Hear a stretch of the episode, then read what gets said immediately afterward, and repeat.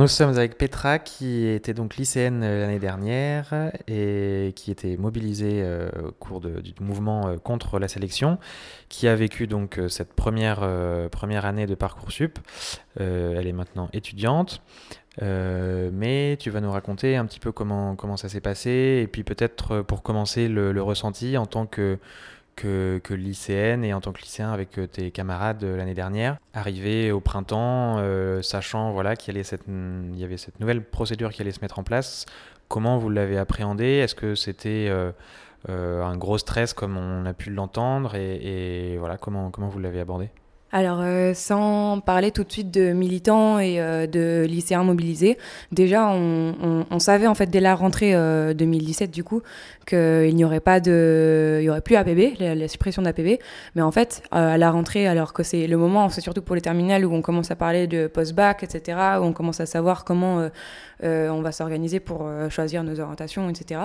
on ne savait pas en fait dans quel logiciel on allait, on allait et comment ça marchait, etc.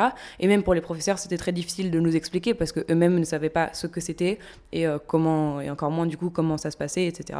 Donc déjà, ça, je pense que c'était une des premières inquiétudes, mais ça, c'était généralisé, quoi. On le voyait chez tout le monde, euh, tous les terminales, quoi, euh, tout ce qu'on, confondu. Et déjà, c'était une première étape, en fait, jusqu'à à peu près décembre, on savait pas ce qui allait se passer. Même nous, d'ailleurs, du coup, plus militants, on a commencé à se réunir pour en discuter vers novembre, je me souviens. Et déjà, à ce moment-là, c'était un peu bizarre parce que nous, on savait pas trop quoi expliquer parce que bah il y avait rien en fait, il se passait pas grand chose.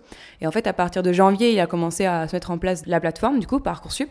Et euh, c'était même super bizarre parce que par exemple en octobre, il nous demandait de choisir un nom euh, à la plateforme quoi, alors que nous c'est pas du tout notre euh, préoccupation quoi de savoir le titre de la, la plateforme. Enfin on s'en fiche quoi par rapport à on veut savoir qu'est-ce que qu'est-ce qui se passe, comment on fait.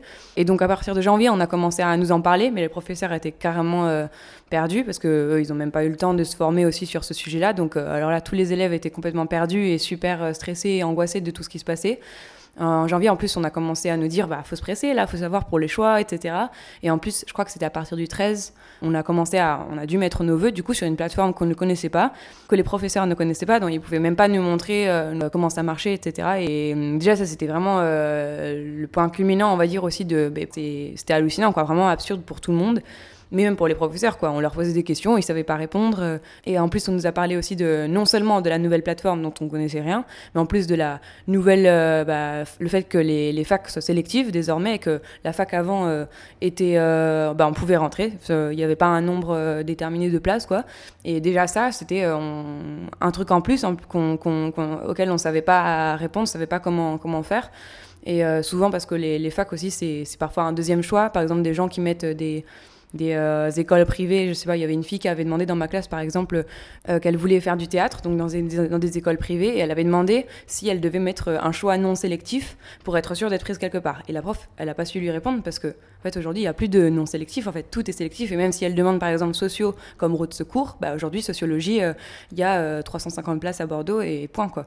Et il n'y a pas une place de plus, même tu t'assois pas par terre, quoi. Et et, c'est tout. Donc déjà ça, c'était, euh, il y avait deux choses, quoi, la plateforme et, euh, et cette nouvelle euh, réforme quoi de, bah, la sélection à l'université quoi même si en fait on sait que, que c'était déjà le cas on va dire mais, mais là c'était vraiment officialisé on va dire et après en fait on a dû notamment à partir du 22 mars c'était la fin des, de nos vœux on a fait ce qu'on pouvait et jusqu'à ce moment là en fait on savait rien en fait et, donc, bon, c'est là aussi on a commencé à, discuter avec les gens de façon voilà, militante, etc., euh, euh, voir ce qu'ils en pensaient. Et, euh, et beaucoup de gens nous disaient aussi qu'on était un peu, euh, comment dire, euh, conspirationniste, etc.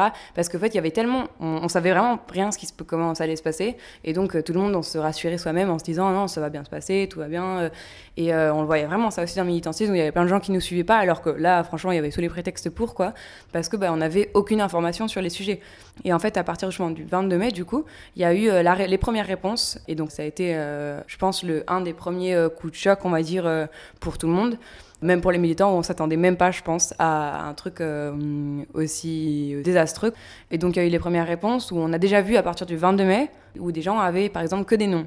Ou par exemple des, trucs super bizarres, que c'était des oui en attente. C'est-à-dire qu'on euh, dit oui, mais euh, tu es quand même en attente. Donc c'est quoi la différence? Il y avait plein de choses comme ça dans lesquelles on se posait beaucoup de questions. Et, c'était... et là, on a compris aussi que c'était bien pire que ce qu'on pensait en plus.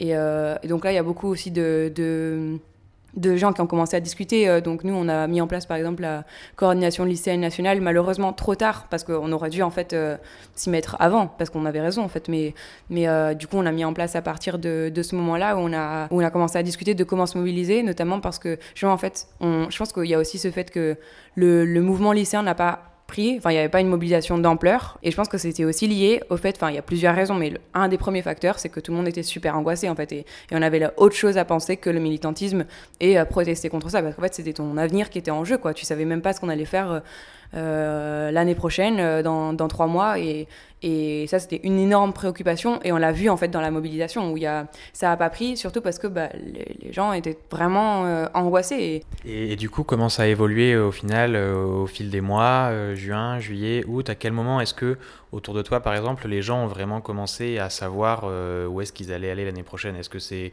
en juillet, en août, en septembre, un peu partout? Alors, je pense un petit peu partout, parce que quand même, le 22 mai, il y a eu beaucoup de réponses. Enfin, on était 810 000 exactement euh, inscrits, pas que des lycéens, mais aussi des étudiants en réorientation. Et il y en a euh, la moitié qui a été euh, directement fixée. Pas forcément des oui, mais au, moins une réponse. Quoi. Et donc, beaucoup de gens aussi qui sont partis de la plateforme, donc ça a, entre guillemets, libéré des places. Ceux qui sont partis, pourquoi ils sont partis? Soit parce qu'ils ont été pris dans des écoles euh, privées ou même euh, des, écoles qui sont pas dans dans parcoursup genre Sciences Po par exemple. Mais il y a aussi euh, beaucoup de gens qui ont abandonné. Mais ça je pense que c'est plus tard. C'est pas forcément le, le 22 mai. Mais il y a une chose en fait on, l'a vu au fil déjà au fil des mois il y avait plusieurs plusieurs réponses qui je pense qu'il n'y avait pas vraiment de point culminant on va dire à part le 22 mai même. Mais déjà on a vu que la mobilisation a beaucoup tardé euh, et on n'aurait jamais réussi en fait à le mettre en place, notamment parce qu'il y avait entre 22 mai et le bac, qui était à peu près un mois, où euh, on avait la possibilité de le faire, mais c'était très angoissant en fait pour tout le monde, même pour nous militants, hein, parce que lycéens aussi euh, confrontés à, cette plateforme. Et après, il y a eu le bac, où ça a commencé en fait à changer la plateforme. C'est-à-dire que déjà pendant le bac, par exemple, on on n'avait pas de réponse, parce que soi-disant pour nous conforter, etc., pour pas qu'on ait de stress pendant le bac, alors qu'on était au pire de nous-mêmes, je pense.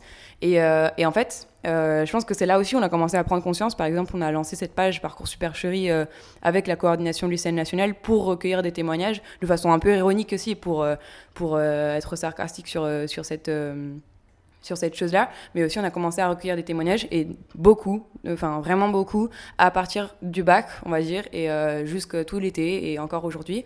Pendant l'été, en fait, pour euh, il fallait euh, quand on recevait une réponse, que ce soit un oui par exemple, on, on devait répondre sous 48 heures. Euh, sinon, tout, même pas qu'un vœu, hein, tous nos vœux se, euh, se, supprimaient. Donc déjà, il y avait plein de témoignages comme quoi tous les vœux avaient été supprimés. Donc déjà, ça, euh, ça a été super compliqué à gérer. je sais même pas comment ils, sont, ils ont réussi. Quoi. Et donc ceux qui, ceux qui n'ont pas répondu dans les 48 heures, ça veut dire qu'ils ont été éliminés de la plateforme en fait Ou où est-ce qu'ils sont passés? Ouais, exactement, en quelque sorte en gros. Mais je sais que par exemple, on a eu des témoignages comme quoi des élèves ont, ben, ont, fait appel du coup à toute l'administration de leur lycée, à, aux informations de Parcoursup, aussi parce que le téléphone numéro vert de Parcoursup était complètement saturé 24 euh, heures sur 24. Mais du coup, par exemple, ces personnes-là, j'ai entendu des témoignages comme quoi, euh, euh, par exemple, on, a réussi à les réinscrire sur Parcoursup pour rattraper, quoi, avec tous leurs vœux, etc. Et alors qu'ils avaient eu des oui, ou alors ils étaient très près dans les attentes, par exemple, je sais pas, la 10e, 15e place, mais en fait, ils se sont retrouvés genre 500e ou des trucs comme ça. Et des trucs hallucinants. C'est ça, en fait, qui est, vachement revenu dans les témoignages, c'est qu'il y avait des trucs vraiment absurdes. Et on voyait, il y a des, jeunes qui nous envoyaient des screens, des captures d'écran de, leur euh, plateforme. Et euh, par exemple, ils étaient, je sais pas, 1200e euh, sur 800 personnes. Et je te dis, c'est quoi, quoi ce délire quoi? C'est quoi le, qu'est-ce qui se passe en fait? Et donc, et sur 400 places. En fait. Donc, tu avais déjà 800 personnes en attente et toi, tu es 1200e. Donc, ça, ça n'avait aucun sens. Et donc, par exemple, ces, personnes-là, qui qui ont perdu tous leurs vœux. Ils ont réussi à, réintégrer Parcoursup, mais de façon hyper en retard. Donc en fait, euh, c'était fichu pour eux. Et, euh, et, en fait, donc il y avait cette question des 48 heures. Donc pendant tout l'été, ça veut dire que euh, l'anxiété au, maximum, quoi. Tous, les élèves qui, qui, qui avaient rien, en fait, qui étaient représentés un, un, énorme nombre, étaient constamment, en fait, bah, au lieu de partir en vacances tranquillou euh, à la montagne, loin du réseau, bah fallait rester chez soi et constamment regarder les mails. Parce que si tu loupais un mail, bah c'était fichu, quoi. Et il fallait absolument, euh, absolument être euh, au courant de tout ça. Et après, on a vu à partir de septembre, où là, c'était encore une autre étape, où ça a été vraiment impressionnant parce que déjà, on est passé de 48 heures à 24 heures. C'est-à-dire que les personnes elles devaient répondre à leurs vœux sous 24 heures. 24 heures, c'est. Et déjà, tu es en septembre, donc ça veut dire que tu ne sais pas où tu vas aller. Et 24 heures, c'est, incroyablement court, en fait, aussi pour se décider quoi, de son avenir, euh, une chose comme ça. Ça, c'était, euh, on va dire, les étapes différentes euh, d'anxiété maximale, quoi. L'ambition de Parcoursup, au départ, c'était de supprimer le tirage au sort, qui était en fait une pratique très limitée à, aux STAPS, notamment aux filières sportives. Est-ce que les, les manières d'orienter les gens ont été moins arbitraires qu'avec le tirage au sort ou pas forcément en fait? Peut-être pas? Bah déjà nous enfin je voudrais préciser que nous on est aussi contre le tirage au sort et euh, non, une chose qu'on a vu surtout, c'est euh, les en facs, chacune d'elles avait euh, des En fait, il y avait un algorithme national de parcoursup, mais il y avait aussi des algorithmes locaux qui étaient mis en place fac par fac. Et en fait, aujourd'hui, ils sont toujours pas dévoilés. On ne sait pas ce qu'il y a dedans, selon quels critères on a été choisi, etc. Donc en fait, on n'a aucune idée de sous quel, si ça se trouve, c'est du tirage au sort aussi. On, on, en a aucune idée. Enfin, je pense pas du coup pour le coup, mais on n'a aucune idée de sous quel prétexte, enfin critères on a on a été choisi ou pas sur dans cette dans cette plateforme c'est aussi hallucinant. Alors pour en venir aux chiffres et à où on en est concrètement euh, aujourd'hui des admissions, euh, alors moi ce que j'ai noté c'est au début du mois la plateforme indiquait que donc c'était à peu près 800 000 euh, candidats lycéens au départ bacheliers et alors il y aurait eu 40 000, 40 000 candidats inactifs, 7 750 qui étaient encore en attente d'une formation euh, et 182 euh, 000 qui auraient quitté la plateforme. Ce qui fait quand même, au final, si on ajoute tout ça, plus de 200 000, donc euh, plus d'un quart qui, qui n'ont pas reçu de candidature. quels sont, toi, tes, chiffres Qu'est-ce que, tu peux nous dire à l'heure actuelle? À ce jour, par exemple, je ne peux pas dire les chiffres exacts de aujourd'hui. Euh, on ne peut pas savoir exactement euh, si euh, on en est encore à ce point-là ou si ça a baissé, augmenté, parce que le ministère a décidé de, depuis le 6 septembre jusqu'au 21 septembre de fermer, on va dire, les statistiques, de plus les, dévoiler. Quoi. Et en fait, ça, c'est aussi une manière de pour euh, le, dernier, les derniers, euh, le dernier jour, quoi, que le rectorat puisse euh, rapidement placer plein de plein d'élèves rapidement un peu au hasard et pouvoir dire que c'est bon, le taf est fait, et alors que alors que c'est pas le cas. Moi, j'ai plein de d'amis avec qui j'ai discuté, par exemple, auxquels qui avaient demandé plein de, de, de, vœux et qui ont été tous refusés. Et on leur a proposé, par exemple, sciences du langage, alors qu'ils voulaient faire des UT complètement différents. Et du coup, bah, qu'est-ce qu'on fait Elle est obligée d'accepter cette personne parce que sinon, bah, elle a rien du tout et elle est obligée de juste trouver un travail et, et, s'occuper quoi. Ce qu'on sait, c'est que pendant ces jours-là où on ne sait pas en fait ce qui se passe et euh, ben c'est aussi voilà pour faire euh, rapidement clôturer et euh, le, scandale et, passer à la nouvelle phase, celle des, des 2001 et nouveaux étudiants en réorientation quoi.